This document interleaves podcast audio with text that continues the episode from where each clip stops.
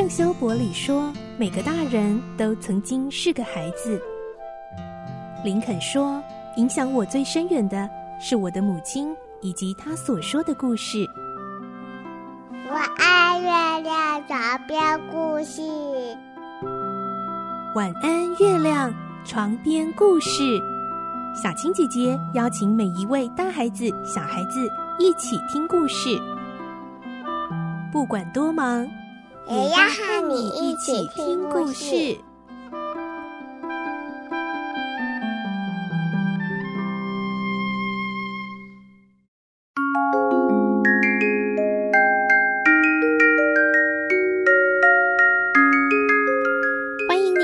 们一起听故事，我是小青姐姐。我们继续听《清秀佳人》，今天是第十八集的故事喽。我们将会听到呢，戴安娜跟安妮原本呢在玩扮家家游戏，但是呢，结果戴安娜喝了三杯的甜酒，竟然就喝醉了。可是巴利太太知道这件事情之后，她认为是安妮把戴安娜给灌醉，因此决定不准他们再继续交往做朋友了。安妮一定是伤心欲绝的，他们的友情陷入了空前的危机呢。来听今天的故事喽，《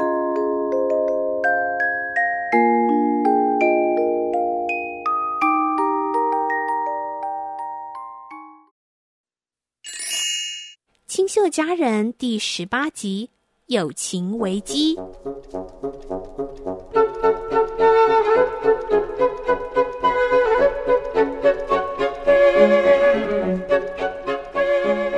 这时候，在绿屋里，安妮跟戴安娜正在玩扮家家酒，而戴安娜已经喝下了第三杯的甜酒。戴安娜摇摇晃晃地站了起来，用手按着头，然后又坐了下去。她痛苦地说：“啊，安妮，我的身体，嗯，不太舒服，我我必须赶快回家。”安妮说。你都还没有喝茶哎，怎么能回去呢？我马上去泡茶。不行，安妮，我真的得回家了。嗯，拜托。安妮这时候非常的失望，几乎掉下了眼泪。她从来没听过玩喝下午茶游戏，结果客人还没喝到茶，游戏就要结束的。但她还是拿着戴安娜的帽子送她回去。然后在回到绿屋的路上，一路掉着眼泪。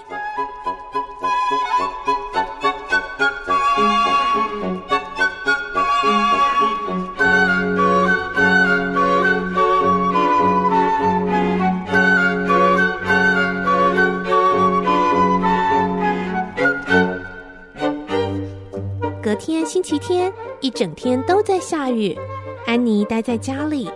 星期一下午，玛瑞拉叫安妮到瑞秋夫人家帮她跑跑腿，没想到安妮一下子就哭着飞奔回来，冲进厨房，悲伤的埋在沙发里哭泣。哈哈，玛瑞拉，我听瑞秋夫人说，巴利太太非常生气，她说是我把戴安娜灌醉，而且她说以后。以后绝对绝对不会再让戴安娜喊我玩了。哈哈！玛瑞拉惊讶的脑筋一片空白，然后顿了一下，才说：“把戴安娜灌醉？安妮，你你怎么会做这种事啊？你给戴安娜喝了什么？”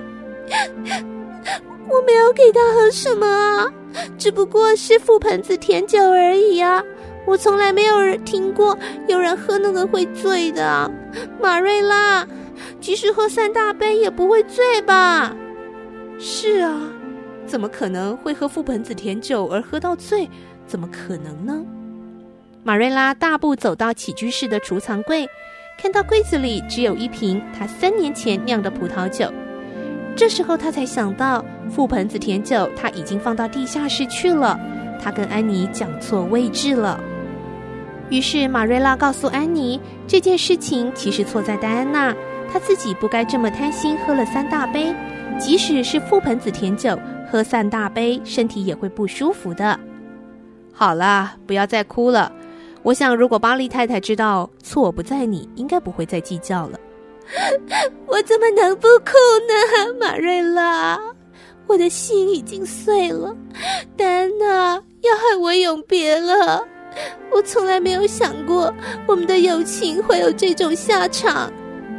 好啦，你不要再胡思乱想，我们晚上就去跟巴利太太解释清楚。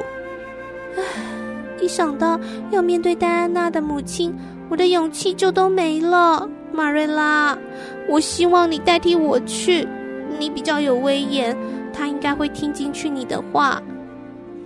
但是后来他们怎么都没想到，巴利太太非常固执。他既不相信马瑞拉的话，也不愿意原谅亲自去认错的安妮。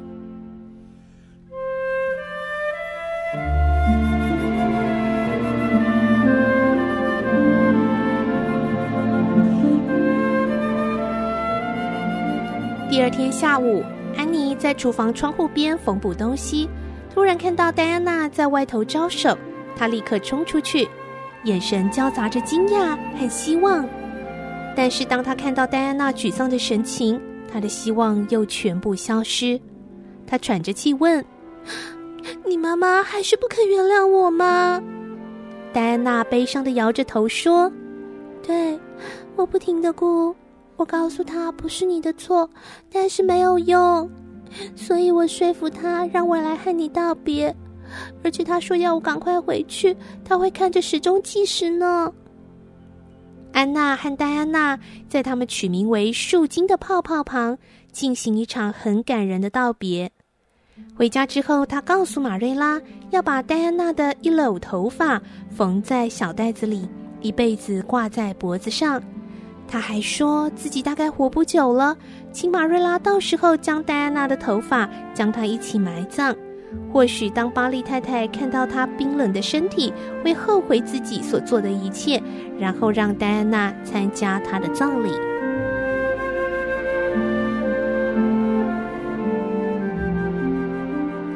隔周一的早晨，玛瑞拉惊讶的看着安妮，竟然从房间走出来，提着装着书本的篮子，宣布要去学校了。她认为这样一来，至少还能够见到戴安娜，回忆过去的时光。在学校里，大家都欢迎安妮的归来，因为他们想念游戏时安妮所创造的想象力，唱游课的时候她唱歌的声调，还有非常戏剧化朗读故事书的天分。自从安妮上学后，玛瑞拉悲观地认为安妮可能又会惹出什么麻烦，但是安妮似乎模仿模范生的精神，用功专心地念书，决心绝不落后给吉鲁伯特。每个月底都有一次考试。第一个月，吉鲁伯特赢了安妮三分；第二个月，安妮赢过吉鲁伯特五分。没想到，吉鲁伯特竟然在全校同学面前诚心的向安妮恭喜，这让安妮一点胜利感都没有。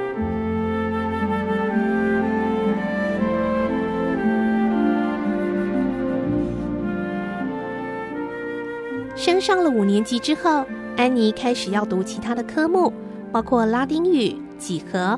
法语和代数，安妮在几何这个科目惨遭滑铁卢。她抱怨地说：“玛瑞拉，几何真的是太难了，我完全不能理解耶，那实在是一点想象力都没有。而那个吉鲁，嗯，不是，我是说有些同学却都很擅长，我觉得好丢脸哦。就连戴安娜都比我懂得多，不过我不介意输给戴安娜。”虽然我们两个现在像陌生人一样，但是我对他的感情永远不会停止。偶尔想到戴安娜，还是让我心里觉得很难过。